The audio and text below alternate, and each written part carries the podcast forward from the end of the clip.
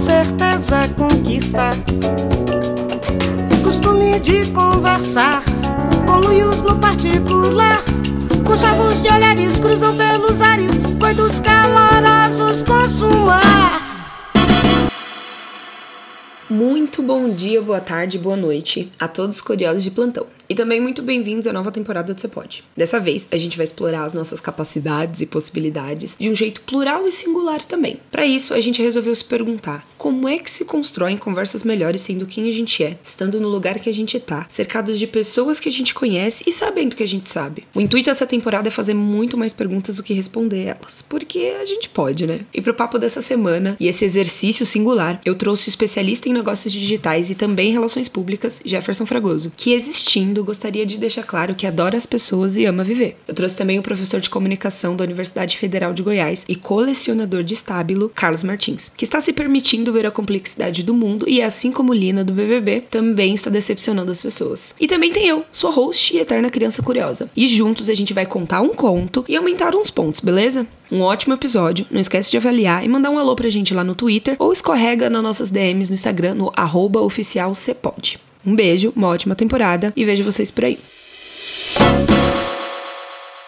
Pilares desse podcast também é contar histórias, né? Se a gente está falando de humanidades, não tem como a gente falar de pessoas e, e da, da, do contexto histórico da qual esses sujeitos passaram pela Terra. E aí a gente está colecionando algumas histórias que a gente acha muito incrível e vai ler elas para as pessoas durante a temporada. Daí, vamos tentar é, construir conversas melhores. A dessa semana, eu peguei do Jonas Marques, já perguntei se pode ler, o autor deixou, entendeu? Eu ler a, a história aqui. E aí eu vou pedir para vocês depois destacarem para mim alguma palavra, algum sentimento. Se fosse um texto, qual parte desse texto vocês usariam um, um marca-texto, beleza? É, vamos lá então. Quando eu era criança, de vez em quando, uma amiga da minha mãe vinha me buscar para eu ter alguns períodos de férias. Acho que porque ela nunca foi mãe, sei lá. Como resultado disso, fui apresentado aos amigos e à família dela, de quem sou próximo até hoje. Uma dessas amigas dela era uma senhora, dona de dinheiro muito antigo, que morava num puta casarão em São Caetano. Ela morava com um filho, um homem de, na época, uns 40 anos, que tinha síndrome de Down. Por morar com esse filho, essa senhora acabou sendo afastada da família rica dela.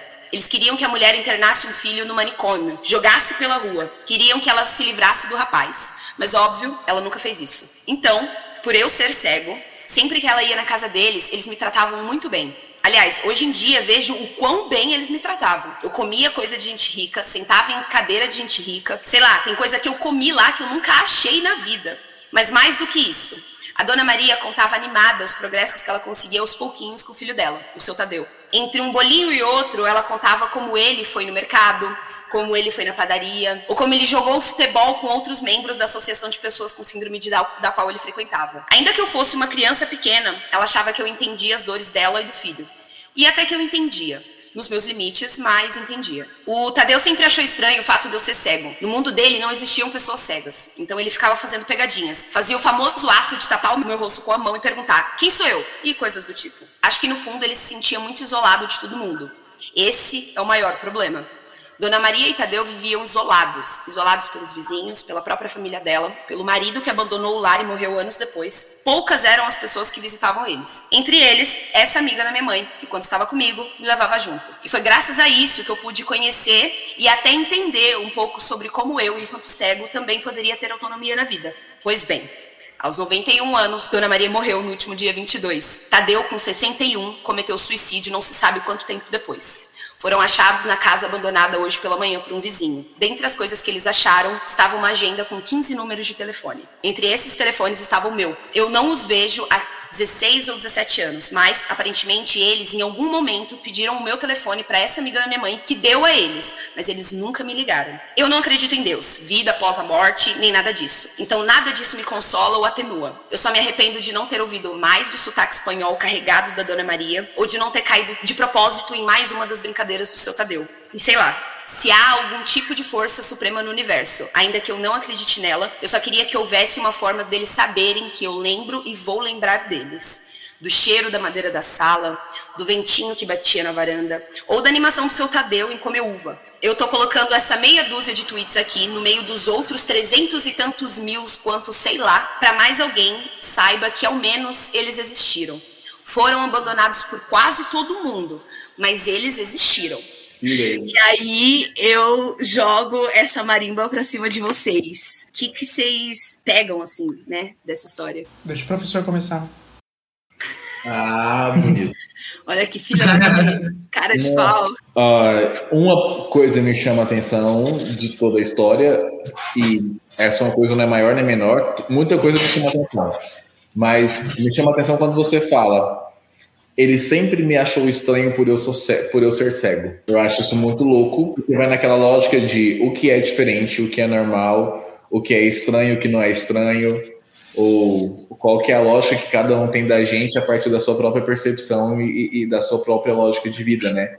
E o estranho era o cego para uma pessoa que portava síndrome de Down, né? Que tinha síndrome de Down. Acho que portava é um termo errado nesse caso. Isso me chamou muita atenção nesse momento. Então, quanto ao final da história, ver como ele achava estranho o outro e não ele mesmo é, é, é algo com muito, com muito significado para mim. Não, eu quero ouvir mais das outras, das outras coisas que você te chamou a atenção. Mas e você, Jeff? Qual foi a coisa que saltou assim pra você também? Uma, uma só pergunta: o autor dos tweets é o cara que conta a história? É dele a história? É, é dele. É dele. Eu acho interessante pelo detalhe da história que ele, que ele conta. Como ele é cego, ele consegue nos trazer a história e eu consegui enxergar conforme ele vai contando toda a história visualizando, né? Por falta da visão dele, ele consegue contar uma coisa de uma forma mais rica, diferente, que nos traz essa visão da forma que ele enxerga, né? Digamos assim. Gostei muito dessa história do, do final, porque eles existiram. Mesmo que forem aquém da sociedade, mesmo que a senhora não escolheu ser mãe do filho dela e não, não, não aproveitou da riqueza, da fortuna? Que, que eles tinham. E o menino também existiu, mas de uma forma que pra gente é como se, tipo assim, ai, nossa, quanta dificuldade existir dessa forma, né? Com síndrome de Down, isolados, né?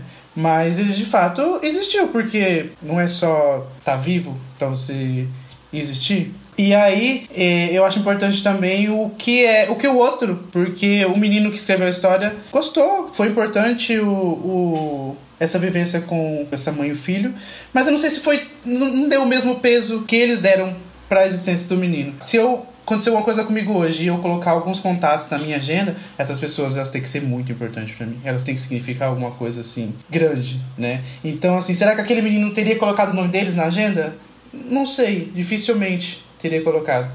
E o lance mas... é que eles colocaram o menino na agenda, mas, mas nunca colocaram. ligaram. Mas é porque ele sabia que o menino, eles sabiam do peso que o menino tinha que se precisasse, ele poderia contar com ele. Pelo tempo que viveram juntos, sabe? Cara, 16, 17 anos é um. Mano, é uma vida. É uma vida. E você ainda saber que você pode contar com as pessoas. O que para mim, no caso, é volta para aquela coisa de, de que as pessoas não lembram o que você faz, como você faz, mas como você faz elas se sentirem. Sim, eu tava pensando sobre esses dias uma coisa que é insignificante pra gente que muda a vida de outra pessoa. Vou dar o exemplo do Carlos, que ele chegou com a história. Estava fazendo uma entrevista de emprego, era isso, Carlos? Por exemplo, ele pra ele foi só mais uma entrevista de algum candidato que tava lá e amanhã talvez ele nem lembre se não contratar a pessoa que ele fez a entrevista hoje. Mas talvez ele falou pra pessoa: Nossa, você fala muito bem, articula muito bem. E pra pessoa que tava lá fazendo entrevista, que era super insegura, às vezes nunca achou que falava bem numa entrevista, ao ouvir isso, ela tomou uma, um ponto de segurança ali e isso vai mudar todas as entrevistas que ela fazer a partir de agora. Mas pro Carlos não foi nada. Então, assim, é o peso que a gente coloca nas coisas também. Acho que tem muita importância isso. Uma das coisas que eu. É bem emocional para mim, quando eu fui fazer a matrícula da, da UFG, quando eu pisei o pé na UFG, foi no pátio da Química, e tem uma frase no chão que eu não lembro quem é, mas a frase é que um professor, ele nunca sabe até onde a influência dele vai. E nunca vai saber, tá ligado? E, e me pegou e me pega que é um momento que eu tenho, assim, real, nítido na minha cabeça. Porque quando, quando eu olho pra minha vida, o tanto de pessoas que já falaram coisas que para eles era assim, bom dia, e fez um na minha cabeça, mudou a posição da minha cabeça, é muito louco. Carlos, você é professor, você já parou para pensar no tamanho da sua influência, no peso? Como você ajuda as pessoas a navegarem na vida? Porque eu acho que isso que o professor faz é ajudar a gente a navegar na vida. Você já pensou no, no impacto que você tem? Ou é uma coisa que você não pensa? É uma coisa que eu não penso propositalmente, mas é a certeza do meu propósito. Acho que é até incoerente a frase, mas todos os dias modéstia à parte, se assim eu posso falar, alguém me lembra disso. E quando alguém me lembra que eu tô ajudando ele de alguma forma, eu falo, cara, eu nasci para isso. Eu nasci para isso.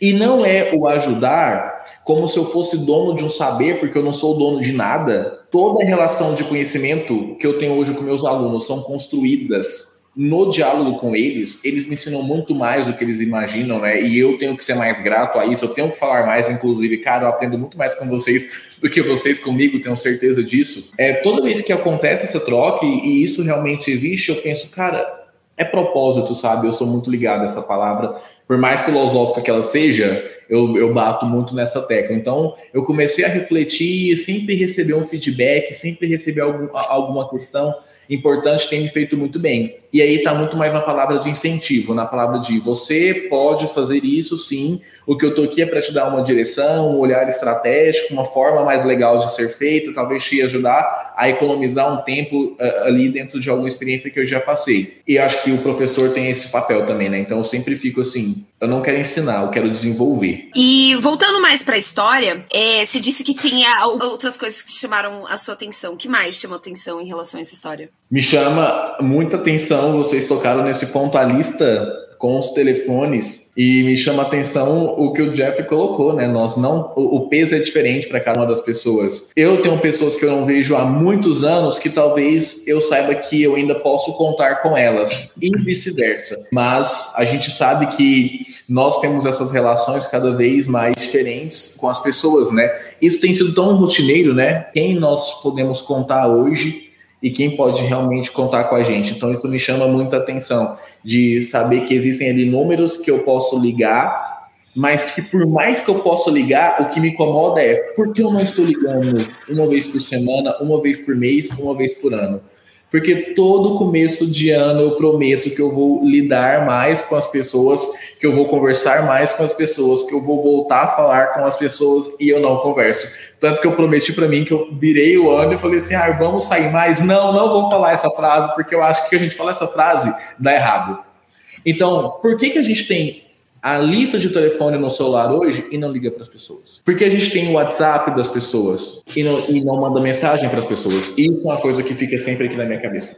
E a proximidade, cara. A proximidade. Tipo, eles eram pessoas extremamente isoladas, né, do resto do mundo, 15, 20 anos depois, ainda é uma proximidade, essa coisa do poder contar, eu acho que é uma proximidade emocional muito, muito, muito grande. Como isso é construído? Eu não, eu não tenho você no meu dia a dia, você não tá é, construindo um relacionamento ativo comigo, mas você fala assim, tô com dor, vem aqui, cara. É, é, é como? Como a gente constrói? Vocês já pensaram pensar nisso? Como a gente constrói essa existência, esse, esse peso nas pessoas? Eu acho que tem muito de sintonia, de sintonia tipo assim, do que eu tenho para oferecer com o que você quer receber. E aí meio que dá um match ali. E aí, por exemplo, eles podem nunca depois ter recebido outras ter, ter tido uma conexão igual tiveram com ele, e aí simplesmente deixaram lá o contato dele.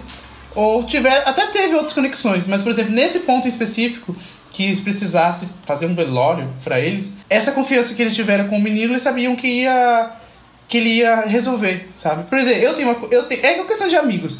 Eu tenho alguns amigos que se fosse pra eu morrer e colocar um nome lá, tenho. Consigo falar, uns três, quatro.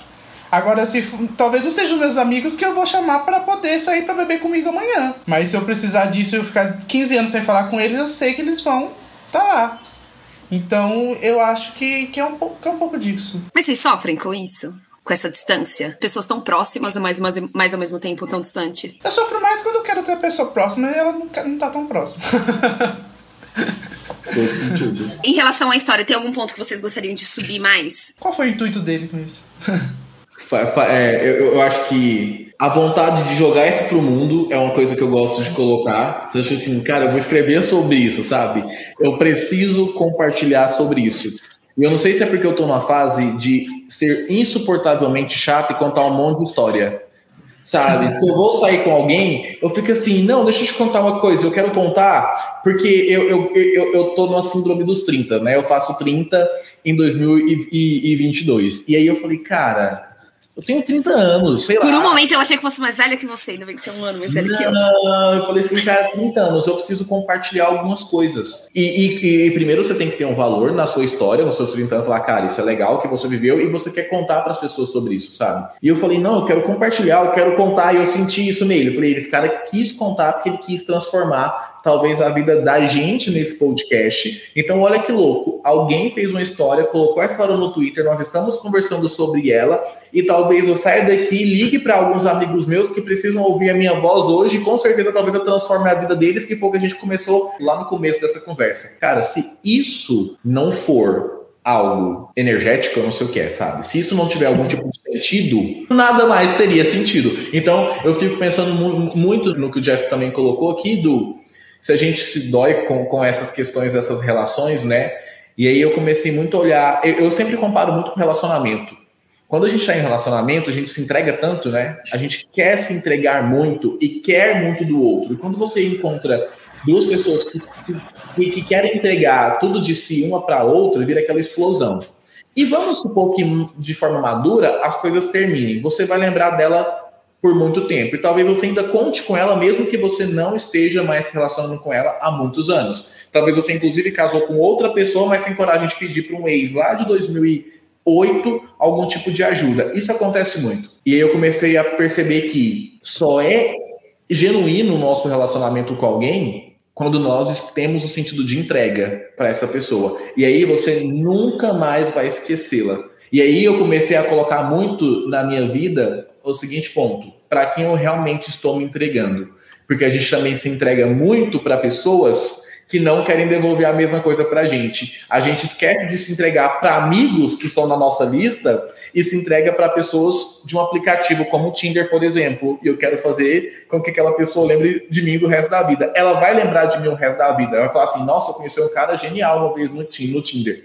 Mas com algum amigo meu vai falar ao mesmo tempo. Nossa, tem muito tempo que eu não falo com aquele cara que é genial, que é o Carlos, que é meu amigo. Então, é sempre louco pensar essa relação. Você falou de uma coisa que às vezes eu chamo de legado, que é o que a gente entrega para as pessoas, é o que a gente fica com elas. Se a gente, assim, porque é difícil se entregar também, né? Eu acho, né? Eu passei por um processo de primeiro entender quem que eu era, para entender o que que eu tô entregando para as pessoas, o que que eu tô colocando na mesa, né? O que que eu tô somando pro, pros relacionamentos que estão à minha volta. E foi umas perguntas que eu me fiz lá com 20 e 21 que eu troquei as amizades que eu tinha tentando responder essa pergunta. O que, que eu tô entregando? Eu não quero entregar isso. Eu não quero entregar isso. Eu não quero ser isso. Então eu realmente comecei a trocar ali as pessoas com que é, eu vivia, porque não estavam abraçando o que eu tava entregando também, né? Vendo por esse ponto de vista, assim, que você falou, porque eu adorei essa definição da coisa. E aí eu sempre volto, né? Se, é- se a gente tá entregando essas coisas, entregando, dando, assim, o, o que é de nós pras pessoas, que tipo de legado que a gente tá deixando por aí? E aí eu queria perguntar aí pra você, quem tá ouvindo, né? O que, que o Carlos de hoje, né, tá entregando? O que, que o Jeff de hoje tá entregando? Essa existência, né, que a gente tá existindo aqui, a gente tá deixando coisas, tá deixando um legado. Vocês pensam sobre isso? Ou o que vocês imaginam que é o legado de vocês? Porque inevitavelmente a gente deixa um.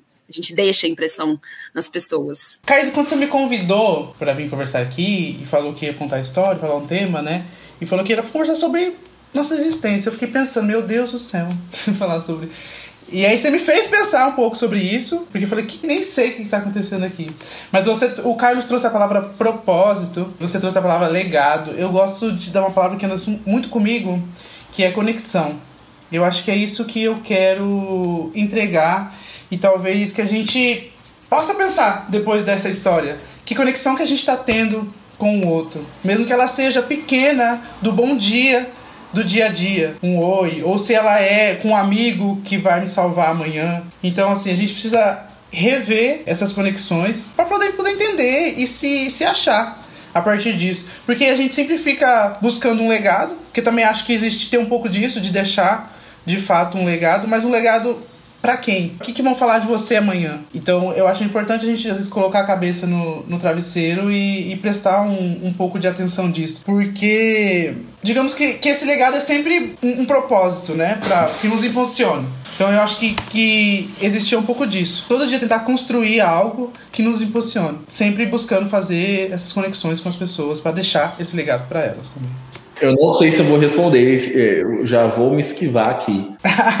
para quem eu consigo, o legado que eu deixo para a pessoa é o que ela espera de mim. Eu vou dar esse exemplo e se algum aluno meu estiver ouvindo, nem gosto de ouvir a palavra aluno, porque aluno é sem luz e eu não gosto de falar sobre isso. Se algum acadêmico ou acadêmica estiver me assistindo, nesse, estiver nos ouvindo neste momento, eles sabem que, por exemplo, um trabalho final que eu passo não tem um roteiro pré-definido.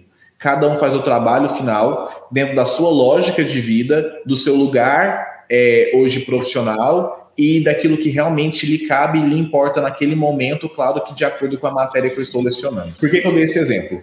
Porque hoje, para quem eu consigo, para quem eu tenho tempo, para quem eu tenho proximidade, para quem eu me relaciono de alguma forma, o que eu realmente gosto de deixar enquanto legado é o que aquela pessoa precisa para aquele momento. Para alguns é, estudantes, eu preciso unicamente ser o Carlos que escuta para outros, eu preciso ser unicamente o Carlos que tem empatia, porque essa galera às vezes não tem internet para assistir a minha aula. Para outros, eu tenho que ser o Carlos que orienta um TCC à noite, porque eles não conseguem orientação durante o dia, porque vão estar trabalhando. Para outros amigos, eu sou o Carlos que tem que simplesmente ser o palhaço e fazer com que eles ria, é, possam rir a noite toda, porque eu também gosto muito de contar as minhas piadas sem graças. Então, o legado que eu estou deixando dentro dessa lógica de servidão, de entrega, é realmente um pouquinho do que eu posso ser para cada pessoa que me cerca. Para algumas é o desenvolvimento profissional, para algumas é a amizade, para algumas é a parceria, para alguns é talvez até a carona todos os dias, enquanto aquela pessoa não pode se locomover de uma outra forma. Então eu gosto muito disso. Pode ser, inclusive, um ponto que muito me machuque ou que muito me faça, assim, às vezes, me desgastar demais. Pode ser um, pode ser um ponto que me sugue muito. Mas por enquanto estou aguentando, não vejo como um fardo e fico muito feliz quando eu ouço alguém falando que está gostando do que eu tenho deixado na vida dela. Eu vi um, um tweet uma vez da tia Mar, dela falando assim: Ai, gente, se vocês ouvirem alguém falando mal de mim, pode acreditar, viu? Para quem fala mal de mim, provavelmente eu fui ruim mesmo para essa pessoa. Mas para quem fala bem, escuta também, viu? Porque se eu fui um amor com essa pessoa, eu realmente fui muito amor com essa pessoa. O que eu tô dando para as pessoas é o que eu posso dar naquele momento. Então, se a pessoa só conseguiu pegar ódio e raiva de mim, foi porque provavelmente era isso que eu estava dando para ela. E é muito complexo, porque, por exemplo, eu sou algo, mas por, às vezes por causa de uma relação péssima que eu tive com o Carlos a meia hora, eu vou transmitir algo pra Caísa daqui meia hora que às vezes nem sou muito eu, mas fui eu pra ela. Foi o que eu tinha pra oferecer naquele momento. E é muito complicado isso, e é tudo conectado. E vocês diriam, vocês conseguiriam é, é, assumir a posição de que a gente existe de várias formas? Aí depende da referência, eu acho, né? Por exemplo, eu gosto muito de, de Nietzsche, de Simone de Beauvoir. E eles são existencialistas, né? São pessoal que pegam pra sofrer mesmo, pra escrever. e, e eles dizem que a existência precede a essência. Antes de você entrar no mundo e absorver tudo que você tem para observar, já existe. Isso é existencialismo, que eu até gosto, mas não concordo. Não sei se eu existo só pelo fato de ter nascido. Porque assim, eu acho que eu existo para poder viver o agora. Eu vi um vídeo de Jujutsu esses dias, que ele fala que a única certeza que a gente tem é o agora. A única certeza que a gente tem Eu acho que existir é isso, é o agora. E aí, porque a gente sempre tá vivendo, como eu falei anteriormente, buscando algo que nos motive a acordar todos os dias. Talvez existir pode ser isso também. O que, que é existir? Ó, ó. Fazer acordar às 6 horas da manhã, sabe? Tem que ser. Acho que é construir algo que nos impulsione a acordar no outro dia. Ah, acho que gostei dessa resposta, vou ficar com ela. Gente, é, eu queria dizer que esse é o seu pod podcast. É, tá aqui pra construir conversas melhores, com histórias que envolvam a gente, que a gente descubra um pouquinho de como a gente percebe o mundo a cada nova história. Queria agradecer a presença de vocês, os pitacos dados, percepção de mundo que pode ser expandida a partir daqui para muitas outras pessoas, ou não. E a gente tá aqui para somar. Então, muito obrigada pela presença de vocês. Nos vemos na semana que vem. Quem quiser participar e esticar mais essa conversa, entra lá no arroba oficial você pode. No Twitter ou no Instagram, que a gente tem as nossas DMs abertas para todo mundo, ou quem quiser ir além, vai lá no apoia.se barra você pode para ajudar a gente a é, chegar a novas alturas. E quem quiser mandar um pix também, ou um e-mail, vai lá no contato, você pode, arroba gmail.com. E se alguém quiser encontrar vocês, a existência online de vocês, onde a gente pode encontrar vocês, meus queridos? Gente, meu arroba é carlosmartins.biz com Z. Acho que eu tô muito lá no Insta, é, leio directs, converso com a galera por lá. Então, quem quiser me achar, arroba carlosmartins.biz com Z, ou quem quiser mandar e-mail, carlos, arroba carlosmartins.biz sempre com Z no final. E o meu é @jeffersonfragoso, Fragoso com S. E meu e-mail também é jeffersonfragoso@gmail.com. LinkedIn Jefferson Fragoso. É só isso por hoje e até semana que vem. Ah, publicidade. Pensei, ah, não, publicidade.